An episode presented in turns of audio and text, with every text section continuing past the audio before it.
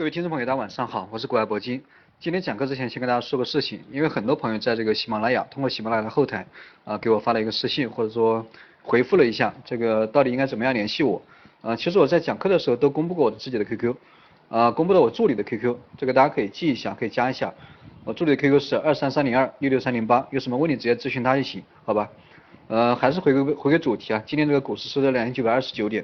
跌了有两个点，整个一天这个震荡的幅度都非常小。今天很明显，早上出现了一个券商啊，包括金融指数这个护盘的现象，这个大家应该很明显都能看得到。如果早上没有这个金融指数的护盘，那么今天早上这个很有可能出现一个放量大跌的走势。那今天这个走势维持了一个震荡的行情，从今天这个点位来看，上方距离这个之前的一个啊箱顶箱体的一个顶点啊，也就是两千九百四十五点，啊也差不多也就二三十个点吧，离今天这样一个点位也就十几个点。那么这样的一个十几个点，今天没有得到突破，那么证明上方这个压力还是存在。那么在这个位置啊，一旦上攻，一旦展开上攻，那么就会面临一个突破性的行情，也就是大盘如果说一旦突破这个两千九百四十五点，那么很有可能会直接向这个三千一百点发起这个新一轮的冲击啊，因为三千一百点也是上方一个比较重要的阻力啊，也是我们比较重要的一个目标，之前的这样一个高点。那么大盘如果说以这种以这种放量突破的形式啊，直接到达三千一百点，那对这个后市这个行情啊，应该是呃影响力非常大的，这个作用非常大啊，利好的作用非常大。那么在这样一个点位附近，我们得看一下这个接下来大大盘啊，上证指数到底应该怎么样走啊？今天这个应该是呃创的这个四五个交易日吧，这个最小的一个振幅，波动的幅度非常小。那么经过了四五个交易日这样一个震荡，接下来这个大盘。很明显又要面临这个方向性的选择啊，因为一天比一天这个震荡的幅度小啊，收的影线这个越来越小，实体部分越来越小，但是这个成交量啊没有放小，反而放大，所以说像这种情况，这个市场就会面临一个方向性的选择啊。至于这个方向性啊方向这个到底向上还是向下，这个我们暂时这个也判断不了，但是以现在这样一个。呃，情况来看的话，这个向上的可能性要稍微高一点啊。如果说一旦向下，这个大家也不用着急，因为下方这个反复给大家讲啊，下跌的空间非常小，下跌空间不大啊，你们可以利用这个下跌去补一下仓，这个都可以。今天这个大盘实际上开盘的时候直接开到了半年线啊，还有这个六十线的上方啊，也就是再次站上了半年线的上方，而且昨天跳空出现了一个缺口，今天这个没有回补啊。那么在技术上看，这样的话应该是一个多头啊，比较占优。啊，为什么？这个因为下方那个缺口，这个非常小啊，下方这个呃回想回补这个缺口这样的一个需要不了多大的力量，对吧？但是今天这个缺口没有回补，所以从技术上看，那么这样一个多头啊多空这个优势啊多头的这样一个优势非常明显。那么今天也是六月份最后一个交易日，月线这个今天收线啊收了一个呃小垂直线嘛，这个实体部分非常小，当然影线也非常小，因为这个月都是一个窄幅震荡的过程。那上个月，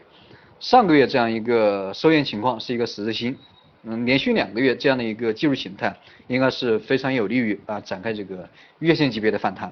那我们再看一下这个周线，呃，周线这个星期收的还还行啊，经历过很长时间的一个箱体的震荡，呃，这个星期收了一个小阳线啊，这样的一个。这样的一个幅度啊，在最最近这几个星期应该算是比较大的，实体部分也算是比较大，而且对上个星期的一个啊 K 线形态，它也形成了一个吞没的形态啊，看涨的吞没形态。所以说从月线级别来讲，呃，这个多头啊依然是占优。那么向上这个空间还是我刚讲的三千一啊之前的一个高点，再往上啊就是这个连线啊，现在这个上方第二第二这个压力位啊，也就是连线。大概在三千二百、三千二百五啊，差不多三千二百五。那么这两个这两个点啊，就是日线级别一个比较重大的压力位啊。如果说在呃现在这个大盘在现在这个展开阶段性的反弹，那么上方这个压力啊主要存在这里。如果说你们这个手上啊有做短线的朋友，那么到了这两个点位啊，见好就收，或者说择机而动，对吧？我们先关注一下这上方的一个两个压力位。那从消息面来看。呃，最近这短线的消息我就不用看了，因为我今天这个讲的主要是周级别啊，或者说月级别。这个星期这个明天啊，还有一天最后一个交易日，呃，从现在这个 K 线收线情况，收一个小阳线应该没有什么问题。那么月线级别这种消息面啊非常少。现在这个唯一能影响股市的就是一个九月份啊出现了一个深港通，因为市场预期这个九月份啊会出现一个深港通，那么主力资金肯定会借这个行情啊借这个消息去炒作行情。呃，我觉得你们还是可以现在这个抓住这样一波行情，然后在这个深港通出来之前，也就是九月之前一定要离场，因为这个主力啊，因为这个庄家啊很有可能会出，很有可能这个会借这个深港通的消息去出货。所以大家一定要警惕一点啊，一定要这个注意一下这样的一个风险。呃，今天这个金融指数，刚刚我也讲了，这个表现还可以啊。最近几天这个金融指数都表现还可以。现在这个金融指数在连线附近啊，已经到了连线附近。今天这个在连线附近这个承压啊受阻。不过从现在这个金融指数下方的一个均线来看啊，下方这个支撑也比较强，趋势也走得比较稳。呃，金融指数这个年线应该挡不住啊。这个金融指数比大盘啊相对来说要好一点，因为大盘离这个离这个年线也很远啊。现在这个大盘年线在三千二百五，现在才那个两千九百多，对吧？还有几百个点。那么金融指数这个年线就在上方，可能明天就会这个突破啊。所以说这个金融指数相比较大盘，应该是稍微要强势一点。那么金融指数如果说得到突破的话啊，这个很容易突破，因为金融指数已经到了这个年线附近了。啊，已经已经开始冲击这个连线，一旦这个金融指数冲击这个连线上方，啊，这个就会有向上向上这个拓展的空间，对吧？然后再带动大盘上涨，所以这个金融指数对这个大盘啊，最近这一段时间这个影响应该要稍微大一点。这是关于这个板块方面。那么对于你们这个做短线的朋友啊，大家可以关注一下这个医药板块，医药板块因为其实最近也走的都还可以啊，其实最近都走的还可以。呃，包括这个次新股啊，次新股这个我昨天讲了，昨天讲课的时候就给大家讲过了，不要去碰啊。这个次新股因为这个盘子比较轻啊，这个庄家比较分散，没有什么这个大的庄，对吧？呃，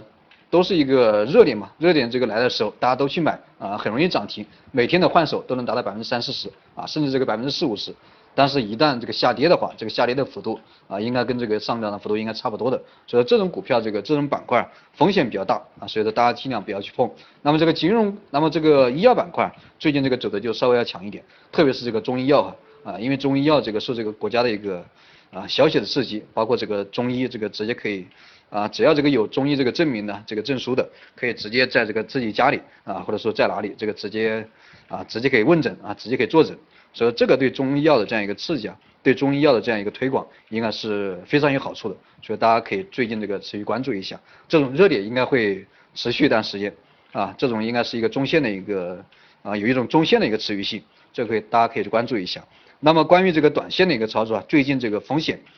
啊很小啊，即使这个明天啊，或者说下周一出现一个回调的走势啊，变盘向下的走势。但是下方这个空间不会特别大，也就这个三四十个点这样的一个空间，短线我觉得可以忽略不计啊，可以忽略不计。这个大家可以去，还是以多头为主吧，还是以这个持股为主啊，注意把握机会，到了这个中压的位啊，尽量这个出局，尽量避险。今天这个下半年应该会有一个，呃，应该会有一个小反弹啊，小反弹。呃，当然长线来讲的话，这个就不用，我不建议大家去做长线了，因为这个不管从这个技术面。啊，经刚经历过一波大跌，对吧？这种技术技术面这个需要需要这个修复啊，不会出现什么反转，包括这个基本面啊，这个中国的经济你们也看在眼里，所以说这个长线我尽量不建议大家去做，这是关于这个今天我的一个股票的一个建议啊。如果说想要这个还有什么问题，大家可以加一下我助理的 QQ 啊，咨询一下我助理二三三零二六六三零八。好了，各位朋友再见啊，明天见。